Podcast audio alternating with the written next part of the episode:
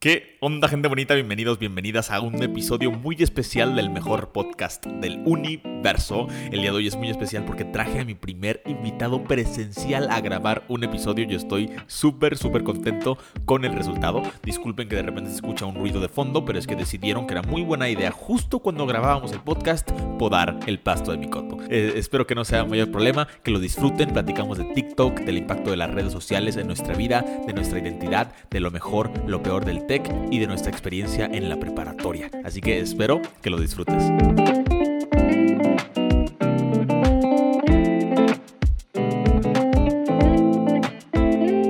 ¿Qué onda gente bonita? ¿Cómo están? Bienvenidos a otro episodio más de tu podcast favorito, Universo.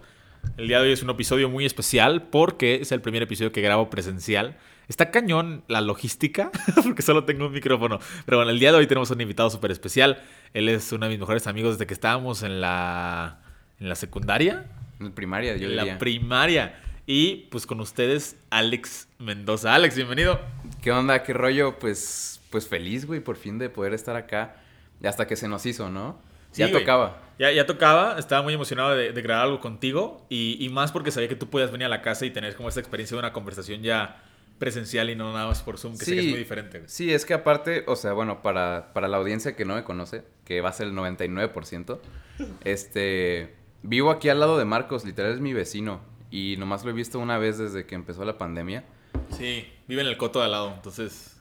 ah, Entonces ya tocaba, o sea, ameritaba. Hubiera sido un insulto no haber venido. Sí, aparte, estamos en marzo, un año después de- del inicio de la pandemia y... Semáforo verde. Semáforo verde, semáforo verde. Ya toca. Es una, como una ilusión ese semáforo porque... Sí, sí, porque ahorita regresando de Semana Santa va a ser rojísimo. Ojalá no, pero... Ojalá no. Ojalá no haya una tercera ola, pero ¿te acuerdas cómo se puso en enero?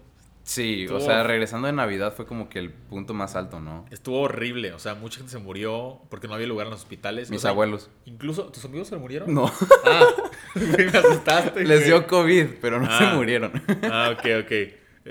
Güey, Güey, está padrísimo estar aquí porque puedo ver tu cara de...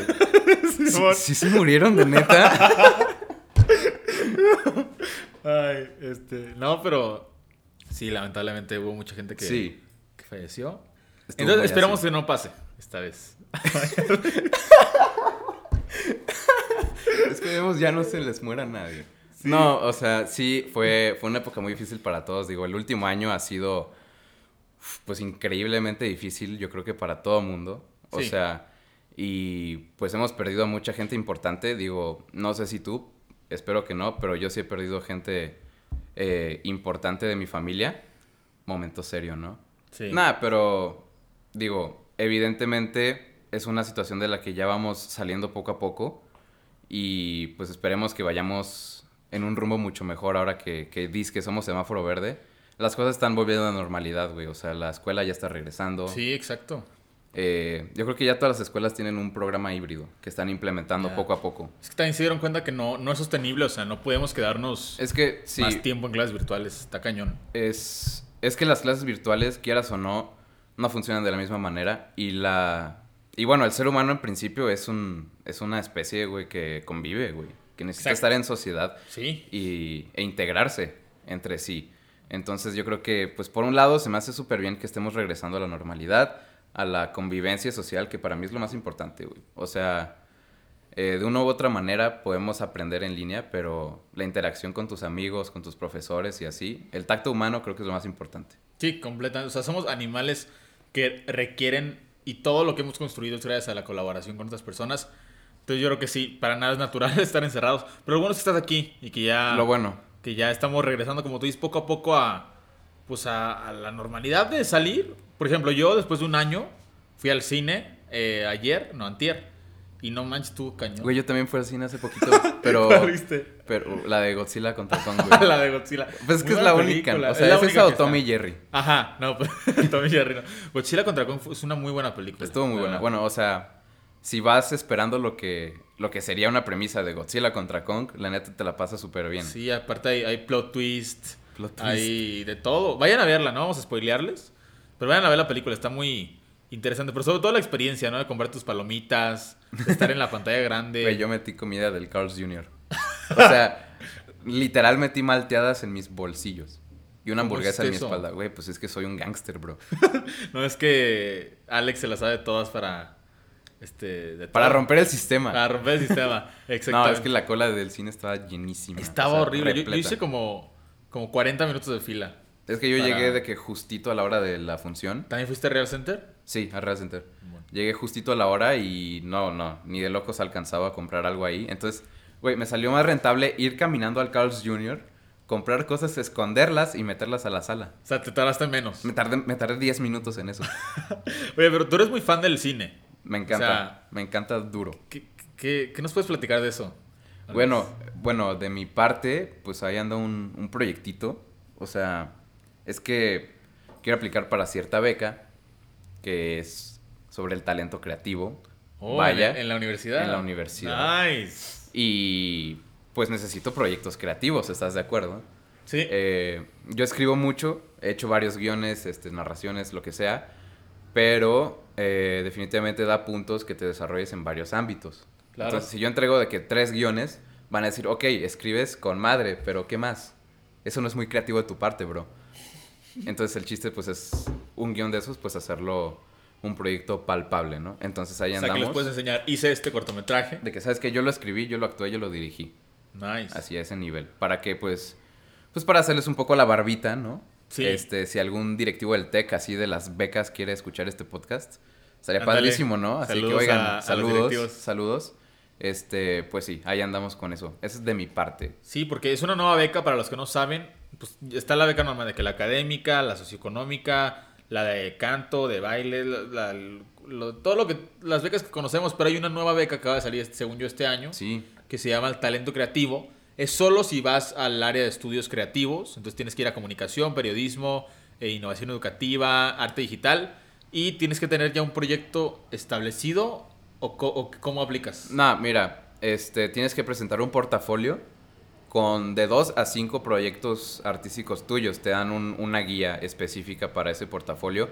Son proyectos que sí, audiovisuales, o sea, música, cine, etcétera.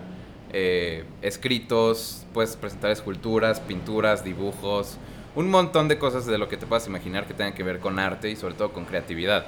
Entonces el chiste de esta beca es presentar esto y que digan, ok, este güey sí es creativo. Y te la dan. Creativo como... Suena como el- sencillo. como el Roberto Martínez. No tanto. ¿Escuchas su podcast? En veces. ¿Te gusta? Sí, la neta sí. O sea, he visto sobre todo clips de que en TikTok o en YouTube. Ajá. Que hablando de TikTok, güey, ya vi que eres toda una estrella. pero eres bueno, internacional, bro. internacional. Aquí, eh, eh, al día de hoy que estamos grabando, que es este 31 de marzo del 2020, yo tengo 1800 seguidores en TikTok, pero, Ok, ahí va, ahí va. pero, pero hice estos 1800 seguidores en tres días. Está súper bien, Está güey. cañón. Es que, ajá, lo curioso de TikTok es que con un video que pegue, el engagement de tu audiencia es muy cabrón. TikTok O sea, es el futuro de las el- redes sociales. Y O de la música, ¿eh? Y de la música. O sea, el impacto que tiene la música está recio. Sí, concuerdo completamente contigo. O sea, está cañón como subí un video de Private School Check, tere, Sí. tere, del TEC y tuvo que 40 mil views, 40 mil. Ok. Este, que es muchísimo. Yo tenía 50 seguidores. Sí, claro. Pero yo sé que la gente no me va a seguir porque subí un video del tech, porque eso pues cualquier persona puede grabar. Entonces Ujú. no es como que, ah, lo voy a seguir a este chavo. Entonces dije, tengo que aprovechar el momentum y grabar un video donde me presente yo, diciéndoles, hey, voy a estar subiendo este tipo de videos para que me sigan. Y voy en el tech y, y- y subí un video, me hice un video presentándome. Y ese, de Y repente, pegó más. pegó un chorro. Y yo no puedo creer, pues se tuvo, lleva, a ver, déjame ver cuántos lleva. Pero lleva un en este montón, ¿eh? momento. Lleva más de 80 mil vistas. Que yo no pensé que fuera a tener más vistas un video mío que de las instalaciones del TEC, pero tiene 85 mil. Ahí está. Sí, son un montón. 85 Son un montón. Y ¿sabes qué es lo curioso? Que bueno, no soy ningún experto en redes sociales, ni mucho menos. Pero cuando tú generas como que cierta empatía con la audiencia. Y si lo piensas, o sea, ¿de dónde salen 40 mil personas en tu primer video? Que ni siquiera es el más famoso. Si, si lo piensas como personas, güey, o sea, es como, no sé, más que el estadio de las chivas, lleno. Sí. O sea, que vieron tu video. Eso está cañón. Está cañón pensar en eso. Y es gente que te va siguiendo. O sea, ¿cuántas llevas? ¿1800 seguidores? Ajá. Pero en tres días. En tres días, aparte. Y Pero ya- igual es mucha gente. Ajá, y es una base de gente que ya va a estar viendo mis videos, mis TikToks y, y de ahí pues seguir creciendo. Sí, el- Pero ya, ya me presenté, ya saben qué hago y ya puedo seguir subiendo contenido ya, ya siendo reconocido por, por algunas personas. Mira, yo, yo una vez leí cómo funciona el algoritmo de TikTok y es que cuando tú subes primero un video, lo va a poner en la For You page, ponle que de 10 personas. Y lo que hace el algoritmo es ver de esas 10 personas quienes interactúan con el video y de qué manera. O sea, si de esas 10, 8 le dieron like, 5 comentaron y 3 compartieron, van a decir, ok, es un gran porcentaje de engagement con la audiencia a la que se lo presentamos. Entonces lo que hace es que lo va a poner exponencialmente en más For You page, o sea, en más cuentas de usuarios que lo vean. Claro. Entonces, eh, el chiste es como que generar un impacto y una interacción con tu video con las primeras personas que lo verían. O sea, el chiste es que si alguien lo ve, le tenga que dar like, casi casi que se sienta forzado. Ya. Porque si pocas personas, poco porcentaje de personas le dan like, TikTok va a decir, ok, a nadie le importa esto, ¿sabes? Así, o sea, así como suena. Y si un gran porcentaje interactúa, de diferentes maneras, no solo con likes, porque likes, pues ya hay un montón de bots que hacen eso. El chiste es que la gente interactúe, que se vea genuino. Sí, compartan, que comenten. Que compartan, que comenten. Por eso, o sea, a veces está como que un poco enfadoso que siempre los creadores estén en todos los videos, compartan, comenten, den like. Dices, güey, te voy a dar mi like y me estoy arriesgando.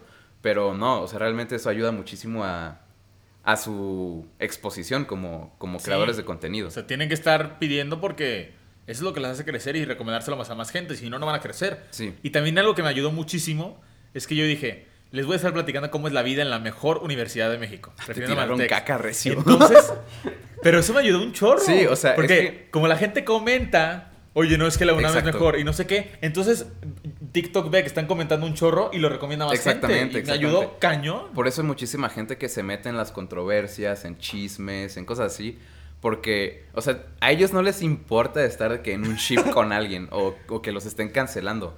Pero el hecho de que los están cancelando o que están comentando mucho en sus videos, les estás dando una plataforma a esas personas, les estás dando interacción y eso a fin de cuentas es lo que quieren. Sí, la, la verdad yo no me sentí mal de ningún comentario que me hayan puesto de que...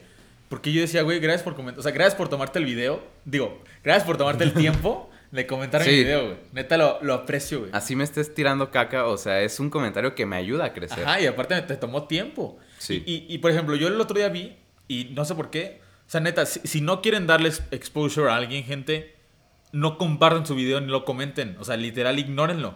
Porque, por ejemplo, el otro día, un chavo que al parecer tiene acusaciones de violación en redes sociales, subió un video apoyando al movimiento feminista en el 8 mm, de marzo. Ok. Entonces, una amiga lo compartió y yo dije, no manches, si esta amiga no lo hubiera compartido, yo en mi vida hubiera sabido quién es esa persona. Sí, exacto. Entonces, obviamente no lo seguí ni lo voy a apoyar, pero yo antes ni siquiera sabía su existencia. y gracias a que compartieron su video para atacarlo, lo vi, pero no lo hubiera conocido en primer lugar, ¿sabes? Entonces, tal vez es más efectivo ignorar las Ignorarlo. Es que es lo curioso de, bueno, cualquier algoritmo de redes sociales no vas a ver Instagram si tú estás o apoyando o demeritando el trabajo de alguien. Sí, tal cual. Pero si lo compartes, sea para bien o para mal, Insta lo toma como, como ok, lo compartiste, lo voy a mostrar a más gente. Entonces, eso es lo que está curioso de, de toda esta cultura como de tirar hate en redes sociales, que muchas veces eh, termina beneficiando a la persona que, que está siendo odiada. Porque al al nosotros darle, tirarle odio o lo que sea a cualquier persona, se lo merezca o no, eso es completamente subjetivo, eh, le estás dando una plataforma a esa persona, lo estás eh, como que enseñando a más gente. Entonces, como que es algo contraproducente tirar hate en redes sociales. Literal. Desde mi opinión. Sí, yo también opino lo mismo que tú. Digo, a ver si le tiro hate a posts que apoyan a AMLO. Pero bueno, eso ya. Nos pusimos políticos. de repente. Voy a guardar mi cubrebocas naranja. Ah, es que trae el Alex, usted no ve, ¿no? Pero trae cubrebocas naranja fosfo, como el de Samuel García. A ver, me justifico porque me lo robé. ¿De Samuel García? No, no. o sea, es que, eh, bueno, entra una pequeña anécdota. Fui a acampar el otro día a la primavera con, con unos amigos y te piden cubrebocas para entrar, lo cual yo encuentro estupendo. Pero eh, aquí, pues, no traía. Se me olvidó, lo dejé en mi casa. Yo traía, uno, yo traía uno negro, ¿no? Así completamente punk. Sin alma, como yo. Pero, pero una amiga sí traía y traía uno súper naranja fosfo fosfo. Y pues no hay, no hay de otra. Me gustó. ya lo adopté, ya es parte de mí. Es que ya es una cultura pop esto del fosfo fosfo. El fosfo fosfo, güey. También. ¿Viste que este, Samuel García va arriba en las encuestas? El Samuel, sí, la está rompiendo duro. ¿Y sabes por qué? Porque le dieron plataforma. Exactamente. Es justo lo que estábamos hablando. Compartieron sus posts, le comentaron. Es un meme. También Ricardo Naya va por el mismo rubro. O Sí. sea, de que me da muchísimo coraje. Sí, güey, pero ya, está- ya eres un meme. Pero ya, todo el mundo te conoce. conoce. Exactamente. Ese es el rollo. Que puede que se burlen de ti, puede que te tiren caca, puede que lo que sea. Pero quieras o no, más gente te está conociendo. Yo creo que pasó algo similar con AMLO, con Trump, lo que sea. Sí, pues así Trump ganó. Trump la ganó- gente lo conoció debido a toda la gente que se indignó por los primeros comentarios que hizo. Y de ahí le dio la plataforma para que la gente. Para que fuera presidente, o sea, tal Está cual. cañón. Tal cual. Está cabrón el impacto de, del hate de las personas. Sí, así que ya saben, a veces darle más exposure Cálmense. a alguien es contraproducente. Aparte te estresa. Y Sí, yo me meto sea, a Twitter y es puro hate. sí, Sí, no- es impresionante. No tiene sentido como que involucrarte en cosas que en primera no te incumben en un 100%. En segunda puede que te afecten, puede que no. Pero un comentario en redes sociales, créeme que a la otra persona yo creo que le va a dar muy igual. E incluso le puede subir el ego o puede que te ataquen peor a ti. Entonces yo creo que es muy sin chiste andar tirando hate. Sí, digo, yo creo que solo en caso de los políticos, porque al final de cuentas son servidores públicos. Entonces, Ah, si tú les comentas, es como de, oye, yo te estoy reclamando algo y tú eres mi servidor público, entonces tú me tienes que hacer caso. Pero es muy diferente comentarle a un político a comentarle a un vato que baila en TikTok que no tiene nada que ver con tu vida, ¿sabes? Sí, sí, sí. O sea, o, o sea, una cosa es reclamar tus derechos como ciudadano, ¿sabes? De que decirle, oye, quiero ver a dónde van mis impuestos, ¿no? O sea, eso tiene todo el sentido del mundo. Pero llegar a un video de Kuno y decirle, güey, tú nomás caminas, no te va a aportar nada a ti. Digo, a- es, es cierto, pero no te o sea, estamos de acuerdo que Kuno nomás camina. O sea, Sí. eso lo vi en La Cotorriza el otro día, que bueno, hoy, que la estaba viendo. ¿No has visto La Cotorriza? Sí, claro. Es un gran podcast, es, el mejor de México. Es el número uno. Creo que es el número dos. Creo que el número uno está Leyendas Legendarias. Leyendas legendarias, sí. Están como que peleándose el, Sí, el sí, primer siempre lugar. están peleando. Pero para mí la cotorriza siempre va a ser top. Top de tops. Y ya no me acuerdo qué estaba diciendo. Ah, que viste de Kuno. Algo de Ah, Kuno sí, que le tiran mucha mierda a Kuno. Porque nomás camina. Y es cierto. Es que tiene razón. Tienes toda la razón, nomás camina. O sea, no entiendo cómo. O sea, realmente no entiendo cómo, cómo esa gente tiene tantos seguidores Pero- y tantos likes. O sea, a fin de cuentas hay un nicho para cualquier tipo de contenido, ¿sabes? Claro. Entonces, eh, pues mientras él esté sirviendo, mientras no, yo creo que si no está haciéndole daño muy macizo a la sociedad, no tenemos por qué tirarle tanto odio. Sí. Digo, solo, solo se me hace raro que la mayoría de los influencers que tienen tantos seguidores Creen ese tipo de contenido, de que bailando, grabas Pues son- super X. Pues es que eso es el contenido que está en tendencia últimamente, ¿sabes? Entonces, obviamente, si tú ves algo que es tendencia, pues te vas a trepar al tren. O sea, tarde o temprano, porque es lo que a fin de cuentas les da la plataforma. Sí, pues tienes que comer, güey. sí. tienes que tener views. Pero síganme en mi TikTok, marcosmontero.mx. Ok, estábamos este, promocionando. tirándole al, Ah, pues que. al sistema. o sea, fun fact: Alexito también es medio TikToker. Porque salieron unos videos con un amigo suyo que se llama Luisca. Ajá. Que Luisca tiene que 60 mil seguidores. ya va por 60 mil seguidores por en 60 TikTok. Y salió. Y bueno, Alex. o sea, él, él pues también es mi amigo desde toda la vida y pues somos vecinos, pero vecinos de que al lado de mi casa. Entonces me la vivo en su casa o él en la mía y pues eventualmente me agarra a mí de su perro para grabar o para actuar en sus TikToks. Y pues han tenido un buen engagement, hasta eso me han regalado 3.200 seguidores Wow. gratis. O sea, yo mi contenido está pa'l perro, honestamente. Pero mira, ahí está por si lo quieren seguir también. Ahí es que está. muchos dicen que está muy guapo y lo han seguido pues. No sé, no sé, lo dejo ahí para los gustos para del espectador. criterio. Sí, pero, pero ahí anda mi TikTok, ¿eh? La neta, es mi red social con más seguidores y ni siquiera le echo ganas. Ya sé, TikTok es un misterio. es un misterio, llevamos media hora hablando de TikTok porque neta es muy enigmático. Sí. Aparte nos incumbe a todos. O sea, es lo que más consumimos, yo creo que los, los de prepa y los de universidad. Pero, ¿sabes qué? Yo creo que todo el, el impacto que ha tenido tanto TikTok como las redes sociales en general nos han cambiado, sobre todo ahorita en este último año, como en el quiénes somos, ¿no? O sea, que las redes sociales impa- impactan En tu identidad, güey. O sea, de lleno, yo creo que, que nos han ido moldeando. O sea, porque yo muchísima, muchísima música que, que he descubierto ha sido por redes sociales, por TikTok, etcétera. Y genuinamente me ha gustado mucho. Y reconozco que he moldeado mis gustos. No para encajar en cierto criterio, pero sí como pues, ok, esto también me gusta. Es chiste de ir como que probando y expandiendo tus gustos. Y a fin de cuentas es lo que me ha ido moldeando como persona este último año. O sea, sí, tienes toda la razón. O sea, he descubierto demasiados cantantes en TikTok. Sí. He descubierto creadores de contenido. He descubierto eh, pues muchas personas que están ahí queriendo. Ahí te van dos ejemplos muy sencillos: Driver's License de Olivia Rodrigo y Telepatía de Cali Uchis. En mi vida las hubiera conocido de no ser. Bueno, la de Driver's License, maybe, porque vi High School Musical, The Musical, The Series, que ahí sale Olivia Rodrigo. Ah, no sabía, no la he visto. Es, es, bueno, es muy mala, pero me encanta.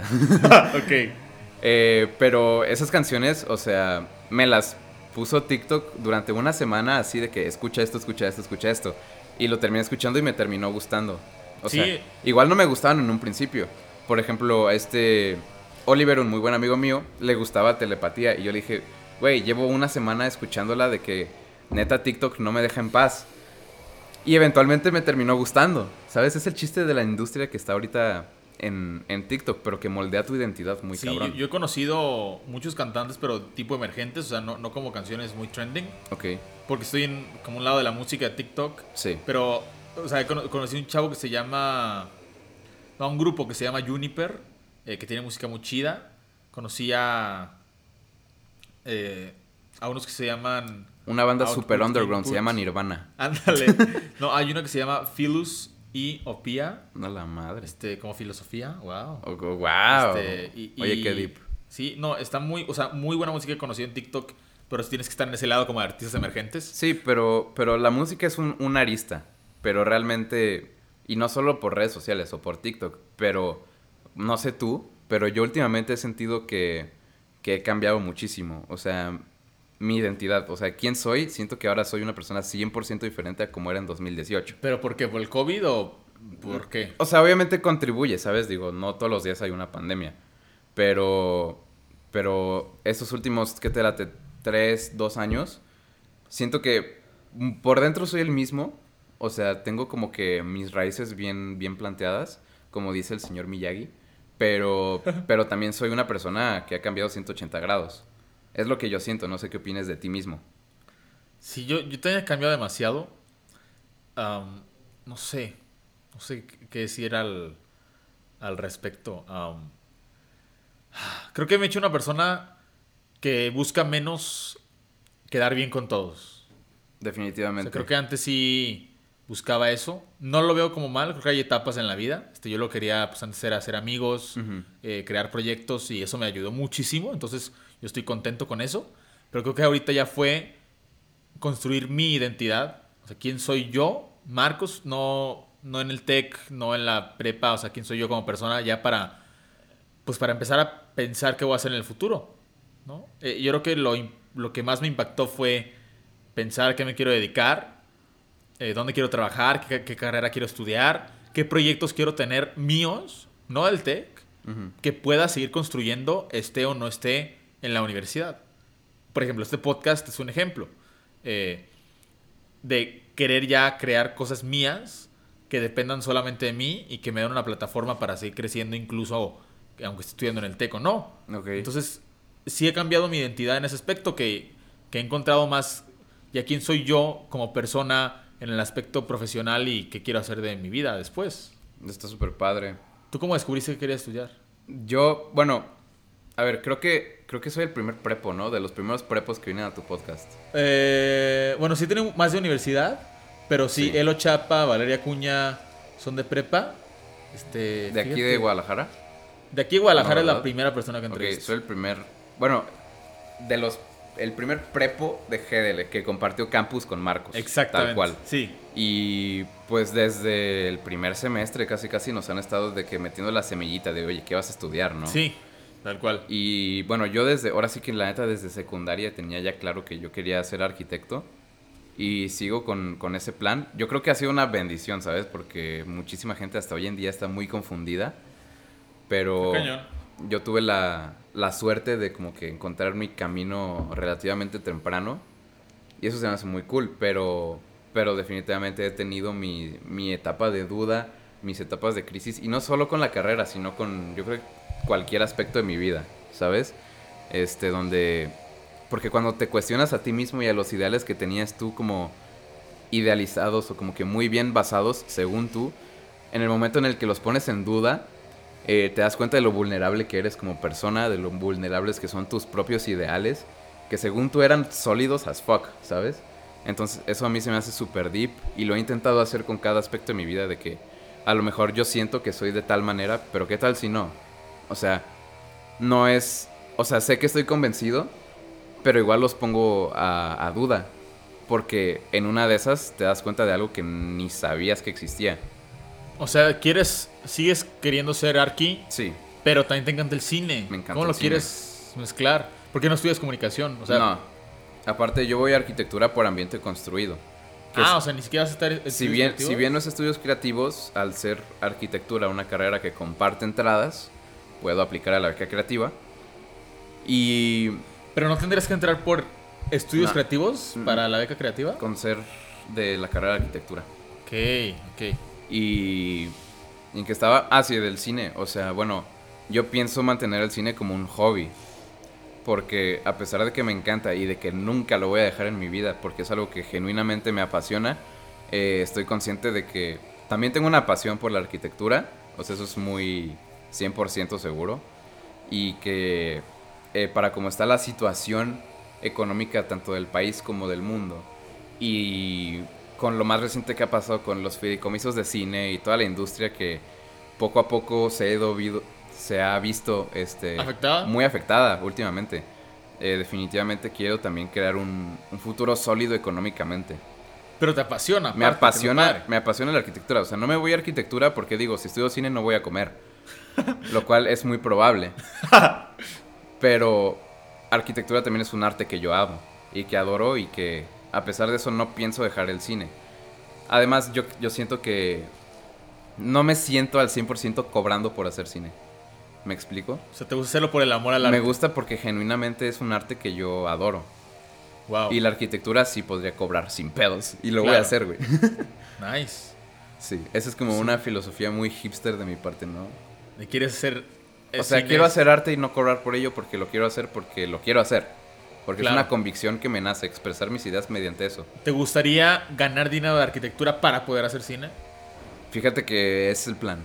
Es el plan por ahora. O sea, evidentemente quiero pues sentar unas bases, ¿no? Que me permitan fluir un poco más económicamente. Pero, pero sí, el cine nunca se va a ir de mi vida. Nunca. Pues así lo dijo James Franco. O sea, él dice que hace algunas películas que sean muy blockbuster para que le den dinero Sí. para poder hacer películas que realmente le gusten Sí, a él. exacto. Varios Pues- directores piensan de la misma manera, porque hay directores como Christopher Nolan que aceptan hacer películas de Batman que tú dices, güey, nada que ver. Ajá. Igual, bueno, eso es cosa de Nolan, que hace una chingonería con las películas de Batman, pero pues porque ese güey es un genio. Sí. Pero, quieras o no, definitivamente le, le sueltan un barote que le dio chance de hacer, pues no sé, Interstellar, eh, Tenet, cosas así que neta a él le gusten, que él Exacto. escriba. Y es una filosofía muy bonita, de que. Bonita y triste al mismo tiempo, porque al mismo tiempo te estás vendiendo para hacer lo que quieres. Es que no es, no es hacer arte para hacer dinero, sino hacer dinero para hacer arte. Es como un círculo, porque haces, haces arte no como te gustaría, para hacer dinero no como te gustaría, para usar ese dinero como te gustaría, haciendo arte que sí te gustaría. Entonces es como Círculo. un círculo muy raro. Nice. Muy raro, pero, pero cool, porque a fin de cuentas deja a los artistas hacer lo que quieran, Sí. Con dinero razón. que ellos mismos se ganaron. Sí. Entonces se me hace muy bonito, por esa parte. Sí, ah, la verdad es que a mí también me encanta el cine. No tanto como, como a ti, yo creo, pero me fascina. Siempre me ha gustado editar, hacer cortos, grabar. No sé si grabamos cortos en primaria o secundaria. En, en secundaria, es que cuando me metí más macizo al cine no estabas, güey. Estabas en Inglaterra. ¿Estaba en Inglaterra? Sí.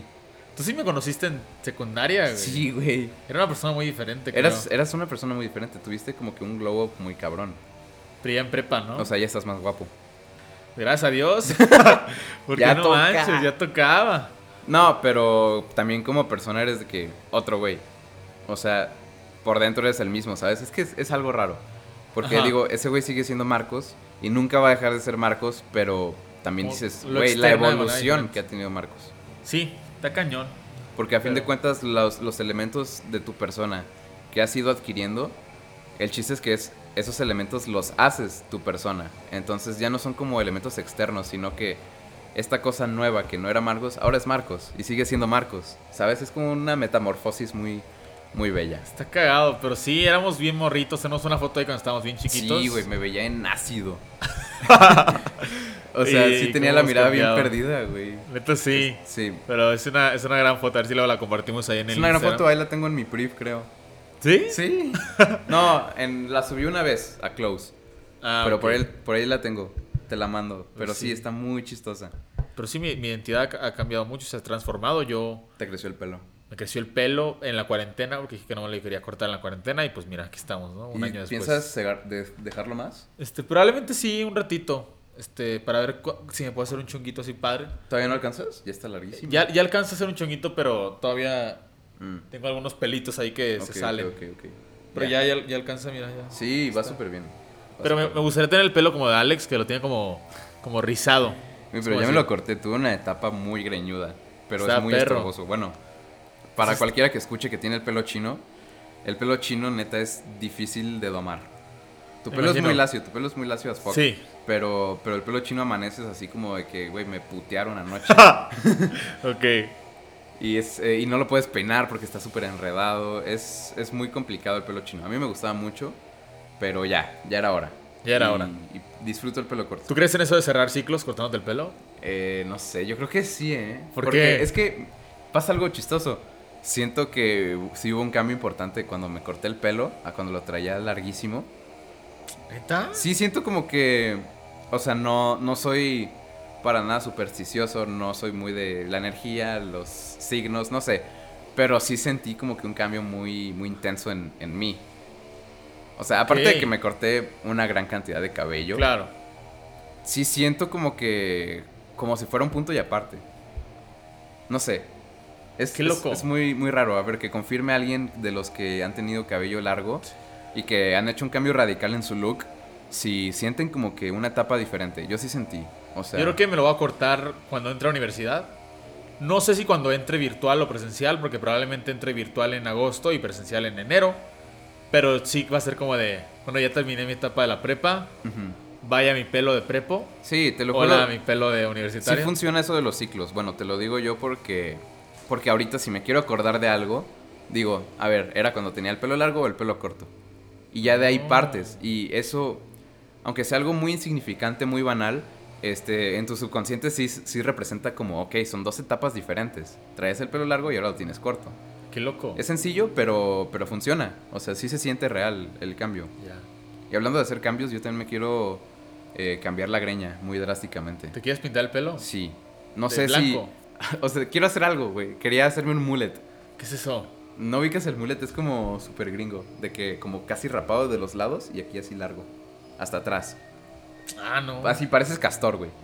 No lo ubicaba. pero, pero no sé, güey. O sea, yo creo que sí estoy muy aburrido estos días. Pero sí he pensado hacer ¿Tienes tatuajes? cosas. No. ¿Te no. harías uno? Me hice uno de henna hace poquito que fui a la playa. Y nomás remarca mi teoría de que me quiero hacer tatuajes. Me quiero rayar todo. ¿Por qué? O sea, no todo, pero sí me quiero rayar. ¿Por qué? No sé, güey. O sea, hay gente que dice, tu cuerpo es un templo, ¿no? Y yo, ok, mi cuerpo es un templo y lo quiero dejar rompemadres, me quiero tunear. Pues yo, yo, yo veo a todos los templos con un chorro de pintura. Sí, no sé. exactamente, güey. O sea, un templo blanco, qué aburrido. O sea, es... A mí se me hace aburrido. Es un estilo. Hay, así como los hay casas que son minimalistas, brutalistas, barrocas, modernistas, lo que sea. eh, es un estilo que cada quien prefiere. Yo me siento un poco más barroco con mi cuerpo. Quiero llenarme como de cositas, güey. Pues ahorita tengo un arete eh, y quiero hacerme más. Quiero... Sí, a mí me gustaría hacerme uno. Me vas a llevar a hacérmelo. Sí, claro. Me quiero tunear el pelo, me quiero rayar. eh, así, Qué o sea, loco, yo güey. quiero. Yo cuido mi cuerpo a mi manera y lo decoro como a mí me gusta. Y son cosas de cada quien. O sea, definitivamente tatuarse no es para cualquiera, perforarse tampoco. eh, incluso dejarte el pelo más largo, no cualquiera lo hace, ¿sabes? Claro. Hay mucha gente que se queda casi militar todo el- toda su vida Toda su vida. pero yo creo mucho en, ok, este, este cuerpo es lo que tengo y es donde voy a estar de, de aquí a que me muera. Así me muera mañana o en 90 años, quiero sentir como que viví en un lugar que me gustaba. O sea, mi cuerpo. Quiero quiero que quede como, yo, como a mí me gusta. Eh, si ahorita mi idea es, ok, me voy a perforar y me siento, pero empoderadísimo con mi arete, güey. O sea, te lo voy a decir, a mí me gusta mucho. Y quiero sentirme así con todo mi cuerpo. Quiero expresarme mediante mi cuerpo también. Siento que es algo muy bonito. ¿Tú te harías algún tatuaje? Yo creo que yo no. La verdad mis papás no me dejan, pero no es como que yo tenga las ganas de... Ok. No me llama tanto la atención. O sea, no, no hay ninguna razón en particular, simplemente no, no me llama la atención. Me gusta pues cambiar mis looks acá con ropa, Sí, o sea- aretes, pelo, te pintas el pelo, güey. Es que son cosas que te puedes quitar y poner. Tu expresión también está en la ropa. O sea, no tienes por qué tatuarte para, para Digo, porque- que, que te Ajá, expresas. Al final de cuentas los aret, los aret- los los tatuajes se quedan ahí por toda tu vida. Entonces, si estás muy seguro de hacértelo, tiene mucho significado, para mí sería un sí, pero no sé. No porque sí es una gran responsabilidad. Voy a tener esto en mi cuerpo. Sí, toda de mi aquí vida. que me muera, pero también vas a tener tu cuerpo de aquí a, que te mueras, ¿sabes? Y de aquí a que te mueras puede ser, te digo, hace rato o mañana o en 100 años. Entonces, no sé, si yo quiero pensar que si me muero mañana, voy a decir, ¿sabes qué? Viví súper chido, no me arrepiento de nada, no me quedé con las ganas de nada. Y eso es como lo que, lo que intento, pues, mediante mi expresión y mi tuneamiento de cuerpo. Es, es como lo que, yo, lo que yo pienso, pues. Porque tengo Sí. ganas de tatuarme y no pienso quedarme con las ganas. Claro, no no hay que quedarse con las No ganas hay que en la quedarse con las ganas del qué pasaría. Sí, o sea, porque yo pienso que, ¿sabes qué? Pues hazlo, vas. ¿qué crees que hay después de la muerte, Alex? Después de la muerte, nos pusimos deep de repente, bro. Yo estaba hablando de tunearme, ponerme nalgas Es o que algo dijiste, así. no hay que quedarte con las ganas. Pero no hay que quedarte con las ganas porque cuando te mueras, ¿qué pasa? Cuando te mueras, ¿qué pasa? Eh, bueno, desde mi punto de vista, yo soy completamente ateo, para el que no me conozca. Eh, no, Así, prac- 100%. prac- ateo. no practico ninguna religión. No eres agnóstico. Estoy de acuerdo que no puedo ni negar ni afirmar que existe algo. Pero definitivamente prefiero pensar que no. No lo hago. No, o sea, ¿Por qué prefieres pensar que no? porque, a ver, estamos entrando en un tema muy, muy filosófico, a mi parecer. Pero yo siento que la única creencia que debo tener mientras estoy vivo es, pues yo mismo. El hecho de vivir es mi única motivación. No es el que va a pasar después, porque es incierto. O sea, ni el Papa Francisco te puede decir está el cielo allá porque no está 100% convencido. Porque quieras o no, la fe es un, juega un papel muy importante. Pero, ¿cómo compruebas que hay algo más? Yo creo que el Papa Francisco está convencido que existe el cielo. Yo no creo, ¿eh? Yo creo que ese güey se ha de dudar de repente. Sí, yo tengo una amiga que es cristiana y la, la quiero mucho, se llama Isa. Y ella está 100% convencida que existe. Y me dice, imagínate vi- vivir con el estrés de no saber qué pasa cuando te mueres. Yo estoy 100% convencida que voy a ir al cielo porque Jesucristo nos va a salvar. Y ella vive su vida, güey. Toda madre, Feliz, te lo juro que feliz. sí. Es que la fe es un, es un reposo para la conciencia humana, güey. Es lo que yo pienso.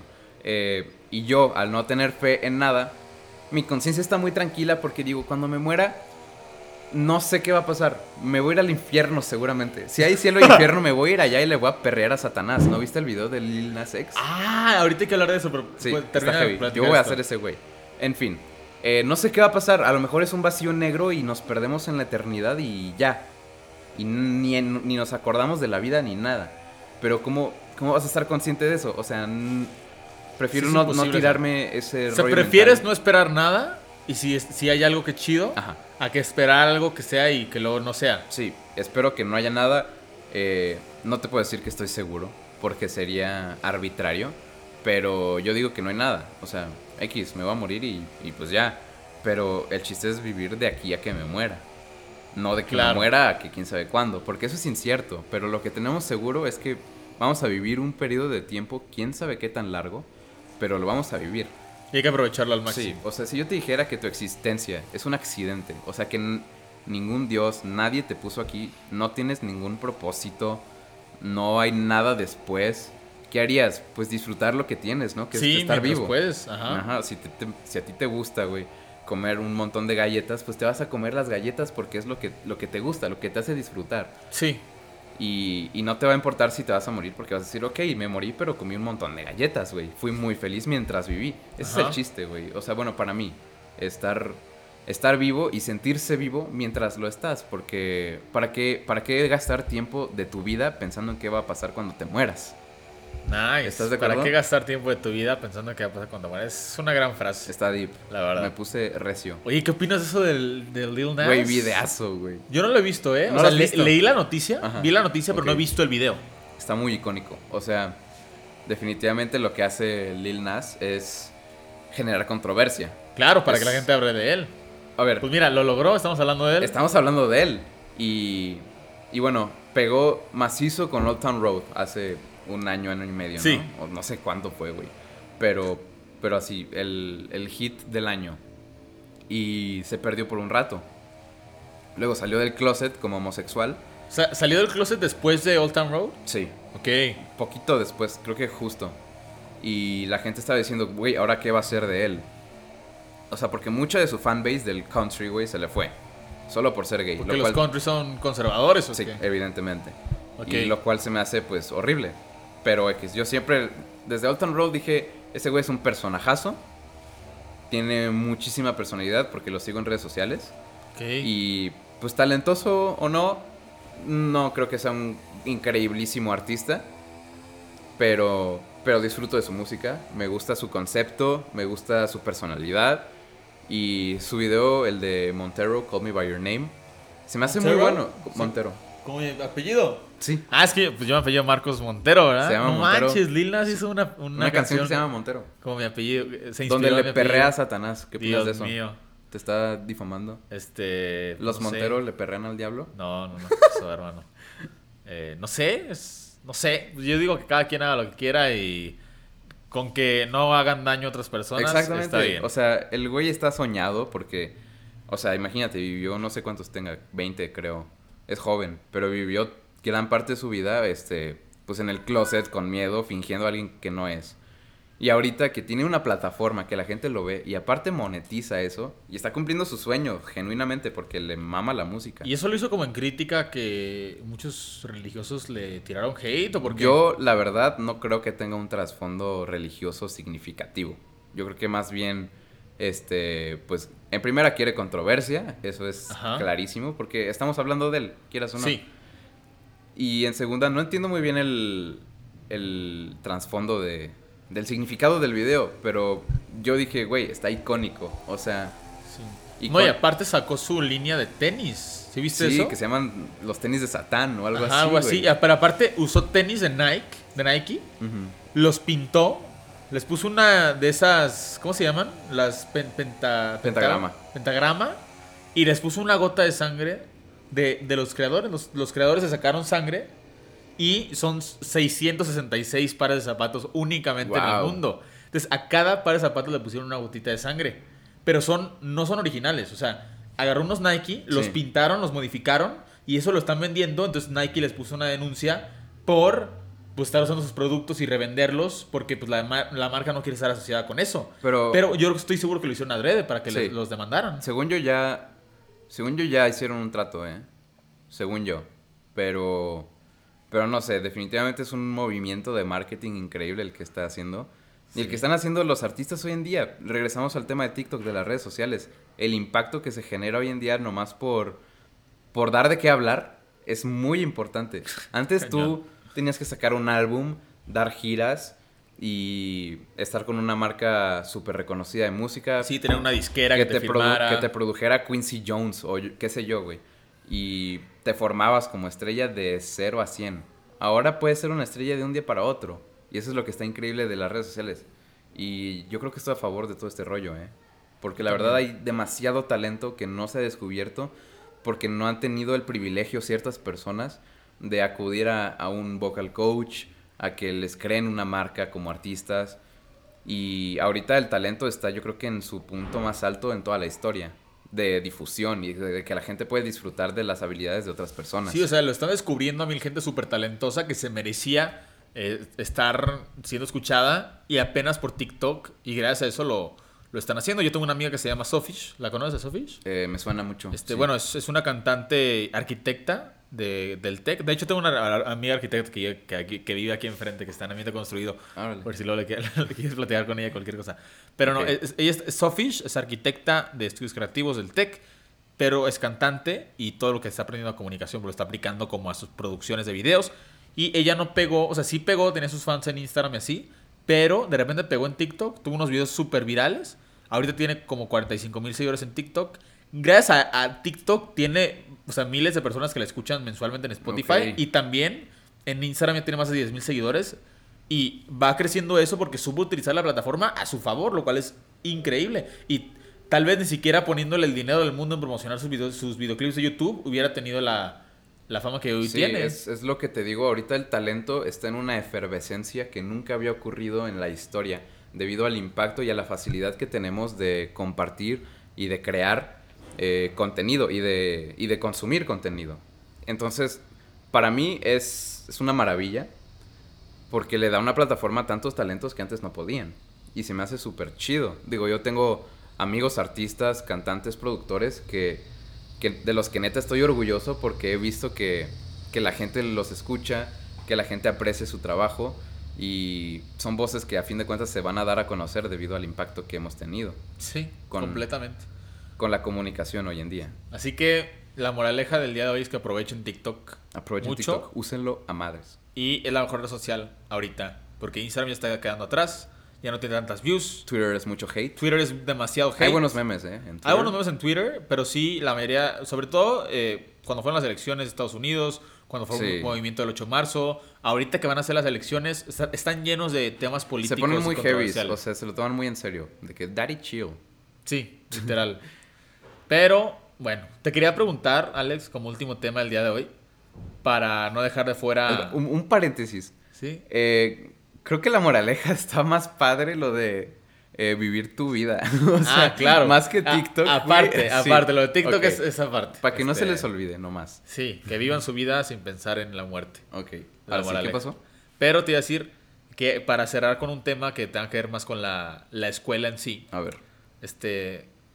¿Tú estás orgulloso de haber vivido tu prepa? ¿En el TEC? Ya estamos a punto de graduarnos. ¿Cómo, cómo la viviste? Eh, ¿Específicamente en el TEC o vivir mi prepa? O sea, en la prepa del TEC. Bueno, ¿cómo va tu experiencia en general en la, prepa? Eh, bueno, en primer lugar siento que irme al TEC fue la decisión más correcta que pude haber tomado. Este, no me arrepiento ni un solo segundo. Y como experiencia en general, sí estoy muy orgulloso de lo que logré, de lo que estoy logrando y lo que voy a lograr, porque lo voy a lograr. Claro. Y y estoy muy, muy feliz con el resultado, con, con, cómo ha fluido mi prepa. Me siento, a pesar de las circunstancias en las que viví la mitad de la prepa, eh, me siento muy conforme, muy satisfecho y siento que cuando tengan 90 años y me estén muriendo, voy a recordar mi prepa y voy a, voy a sonreír. O sea, no me voy a arrepentir de nada porque estoy seguro que valió la pena. Digo, porque los dos estábamos en el Ciencias, en la secundaria. los dos decidimos irnos al Decidimos irnos al TEC. ¿Tú tenías miedo de tomar esa decisión? Fíjate que no. Fíjate que sí estaba, o sea, evidentemente hubo como que momentos de duda, ¿no? Porque es lo que te decía hace rato. Puede que estés muy seguro de algo, pero siempre ponlo en duda. O sea, y te lo digo a ti y a cualquiera que lo esté escuchando. Tú puedes estar muy completamente seguro de algo que según tú es 100% de tal manera. Y aún así, ponerlo en duda tú mismo eh, te ayuda a crecer, te ayuda o a fortalecerlo o a, crecer en diferentes aristas, así como expandirte a, a, muchos aspectos. Y eso me pasó con la decisión de entrar al TEC. Yo estaba muy seguro y igual dije, ok, este será lo correcto. Tomé, platiqué con mucha gente, eh, hice preguntas, etc. Y definitivamente creo que fue una, una, gran decisión. Nunca tuve miedo porque dije, ok, voy a conocer mucha gente, voy a estar en un mejor lugar académicamente. Eh, y definitivamente creo que fue la decisión correcta. ¿Y tú? Sí. No, yo también. Miedo? Yo, yo sí tuve miedo, este, porque pues ya desde primer, primero la preescolar en la prepa, digo en la prepa. En el ciencias. desde primero la preescolar en la prepa. Este bro anda muy adelantado. Sí, desde primero la preescolar en ciencias, toda mi vida ahí. Y yo también. La, la oportunidad de, de irme a intercambio. Eh, pues ya conocía a todo mundo, literal era mi zona de confort. Es que dejas a mucha gente atrás. Sí. Y eso es lo que más miedo me dio a mí pero Pero igual como pensé, voy a dejar a mucha gente, dije, voy a conocer a mucha gente más. Mucha más. Y a la que ya conocía, no pienso dejarla atrás al 100%. O sea, pienso seguir en contacto. Todavía hablo con mucha gente de ciencias. Este. Y. Pero ahorita, definitivamente, pues. La gente del TEC ha sido un plus muy importante en mi vida. Sí, yo, yo sí tengo mis. Todos mis mejores amigos ahorita son del TEC. Sí. Y yo no hubiera conocido a esas personas si no hubiera cambiado. Si no hubieras dado ese paso. Sí, y definitivamente valió la pena. O sea, me superé como persona cañón. Me costó más trabajo, pero valió la pena cada segundo. Exactamente. Como artista, no te lo puedo decir porque las producciones, o sea, el TEC son infinitamente yo, yo siento que como, como deportista también me sirvió de que Ah, otro cañón. pedo. O sea, Es otro nivel. otro nivel. O sea, mira, están parejos. Para quien no tenga ni idea de lo que estoy hablando, jugaba boli en el Ciencias y ahora juego boli en el Tech. Y también, o sea, es que en cada aspecto de mi vida yo creo que fue una mejoría muy importante, tanto social, porque ahorita soy yo creo que 200 veces más social que lo que, era antes. Social, este, académico, eh, deportivo. Definitivamente yo creo que no solo el hecho de irme al tech, porque sí, es muy chido, pero el hecho de cambiar, de salir de tu zona de confort, siento que es lo que me ha complementado como persona en todos los aspectos. Salir de la zona de confort para mí es algo que tengo que hacer diario. Sí, De hecho, pues por eso yo me voy a cambiar de campus a Monterrey. Porque fue una decisión muy difícil, pero sí dije, ¿qué es lo que más me va a sacar de mi zona de confort? Y que es vivir lejos, empezar desde cero otra vez donde no conozco a nadie, conseguir beca otra vez desde cero y poco a poco irlo aumentando. Todo eso va a costar mucho más trabajo, pero me va a sacar justo eso de mi zona de confort y me va a hacer crecer mucho más como persona al final de, de cuentas. Este, obviamente, pues tal vez podría hacer cosas más impresionantes en el en Campus Guadalajara porque ya me conocen, porque ya tengo a mis amigos, porque ya tengo la beca segura. Pero tal vez a largo plazo, o sea, no, no a corto plazo de los cuatro años de mi universidad, pero a largo plazo, lo que me vaya a formar mejor como persona va a tomar la decisión que más me, me, me exija. sí pero es, es, es un cambio parecido al que hiciste cuando decidiste entrar al tech. tal cual, ¿sabes? es muy, Es de que, muy ok, parecido. Piensas en lo que ya tienes y te da miedo perderlo, pero el chiste es tomar el paso pensando en lo que vas a ganar y en intentar mantener lo que ya tuviste. Sí, o sea, no enfocar en lo que te vas a perder, sino que eso que vayas a perder probablemente lo vayas a, a ganar con creces a donde sea que te vayas a ir.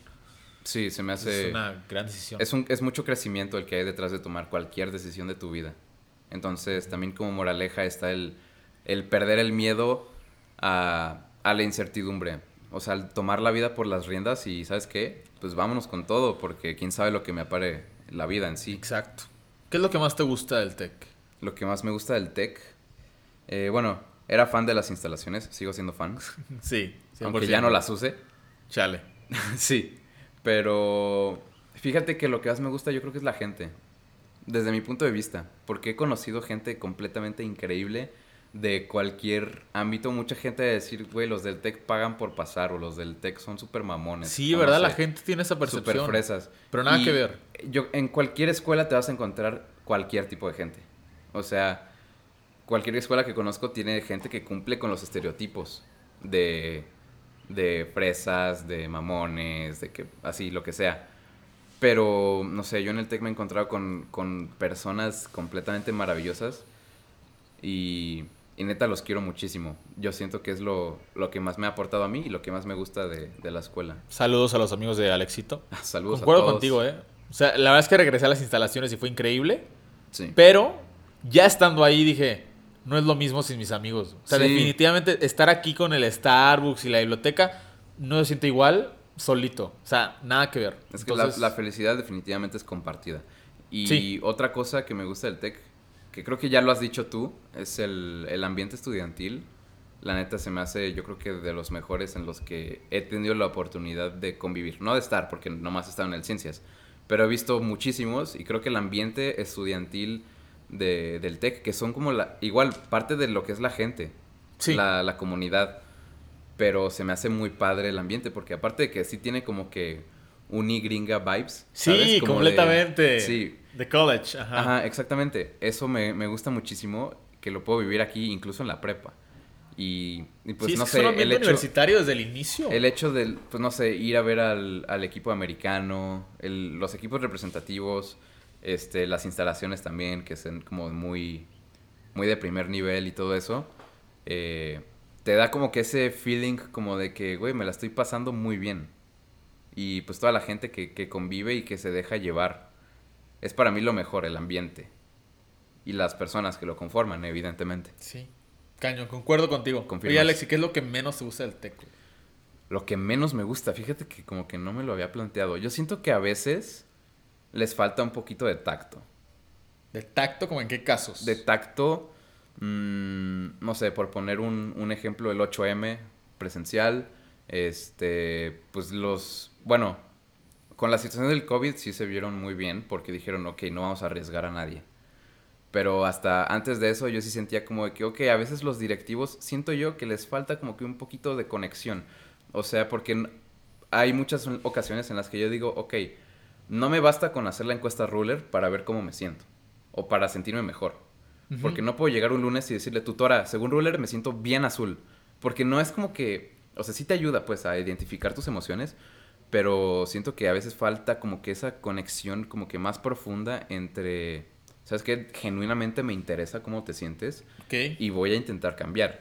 Pero Sí, eso sería como ya iniciativa de cada profe, ¿no? De que, Sí, oye, sí, o ¿cómo sea, es que son cosas que no puedes cambiar, este, así en un plano muy general. Pero, pero a veces siento esa falta de, de tacto o de interés. Pero genuinamente con la pandemia siento que sí ha mejorado bastante, porque sí se han, sí han visto que, oye, la neta sí está difícil. O sea, sí la están pasando mal algunos de los chavos y pues hay que hacer algo. Pero es lo que yo sentía, pues. Por eso No. digo que fue una pregunta difícil, porque pues Sí. no sé muy bien cómo formularlo. A- a- aparte con, con lo de ruler, que digo, yo he visto muchos memes, ¿no? De que depresión, ansiedad, tareas, no sé qué, y el técnico de ruler.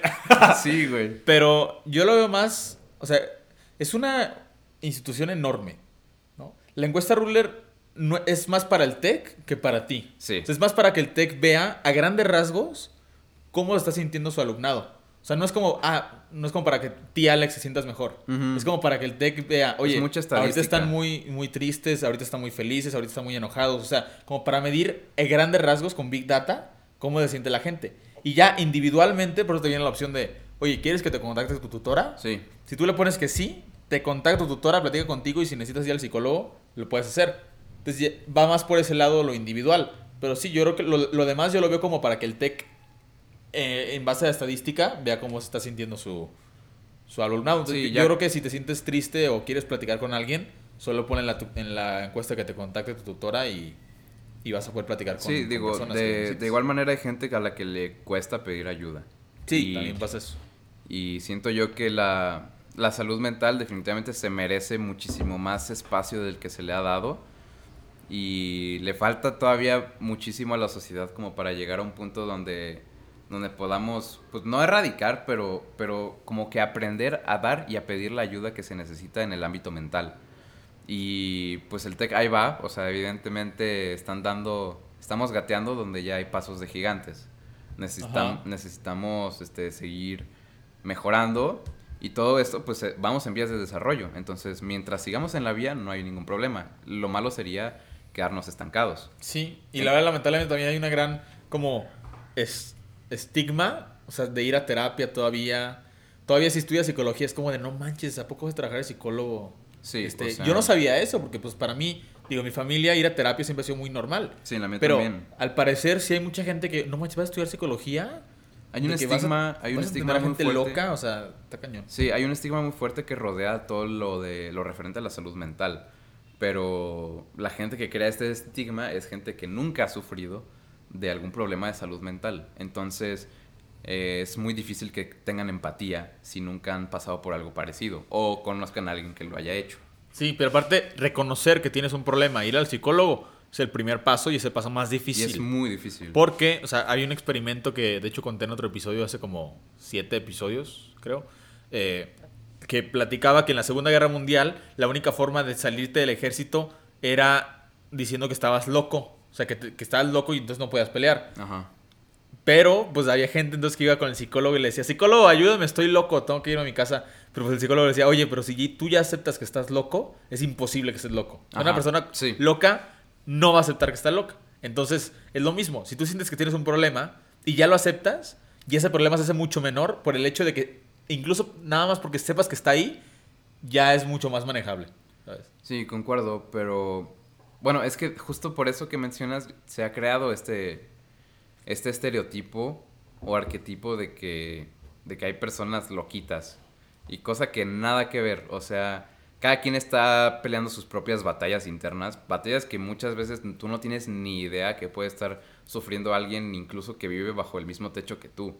Entonces, es muy es muy importante pues estar como que abierto, escuchar señales y, y entender, sobre todo tener la empatía para tratar con cualquier persona que pueda estar sufriendo de algo.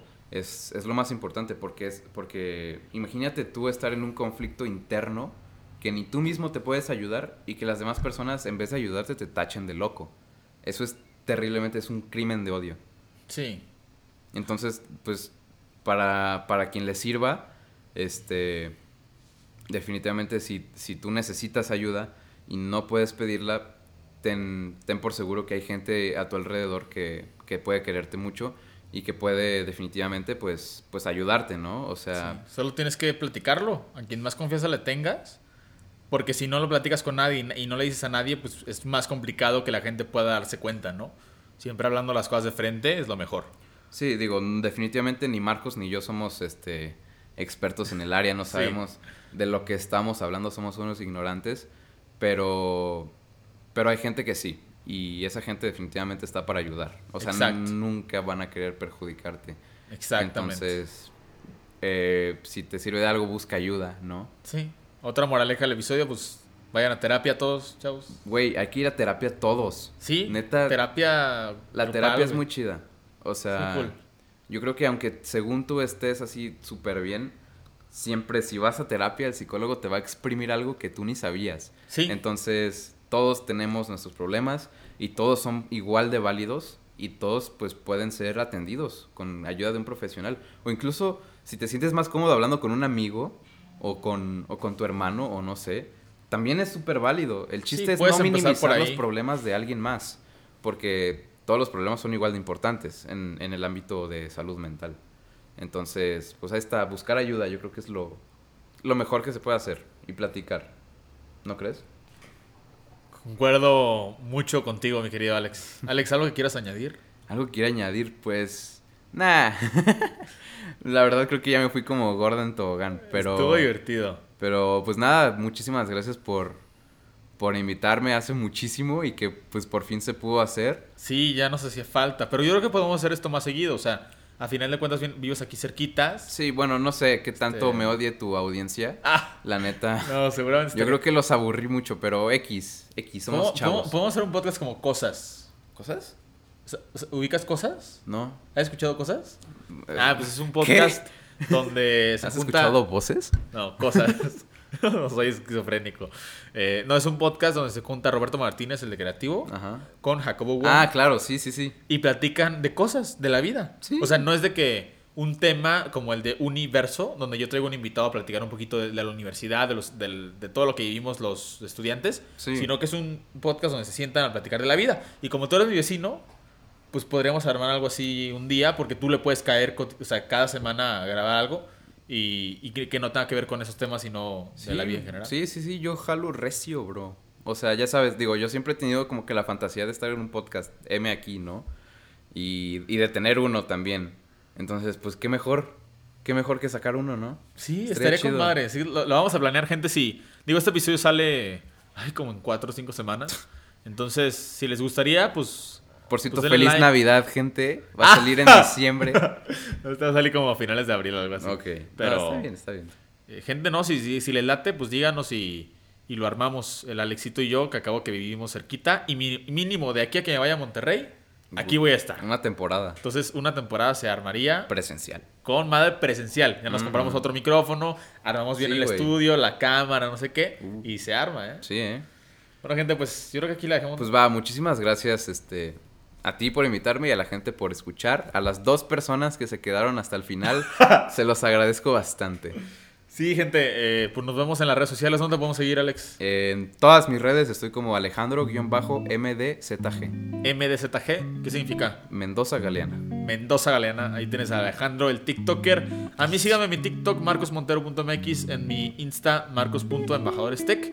Y también tengo un canal de YouTube. Si buscan eh, Marcos Montero Tech en el buscador de YouTube, salgo yo. Wow. Entonces. A mí ni me sigan, soy muy aburrido. No, también, también. eh, pa- para mostrarle amor. Pero bueno, si quieren ver, ya saben, contenido del TEC, de la universidad, de becas, de la vida de foráneo y todo eso, pues síganme en mis redes. Y estaremos aquí en el podcast la próxima semana con un nuevo invitado o invitada. Que ya veremos quién es. Espero que tengan una bonita semana. Igualmente. Besos. Chao, besos. ¿Listo? ¿Cómo viste? Estuvo de pelotas, eh, bro. Nos fuimos, nos fuimos recio, ¿eh? Sí, una horita está bastante bien. ¿Una horita?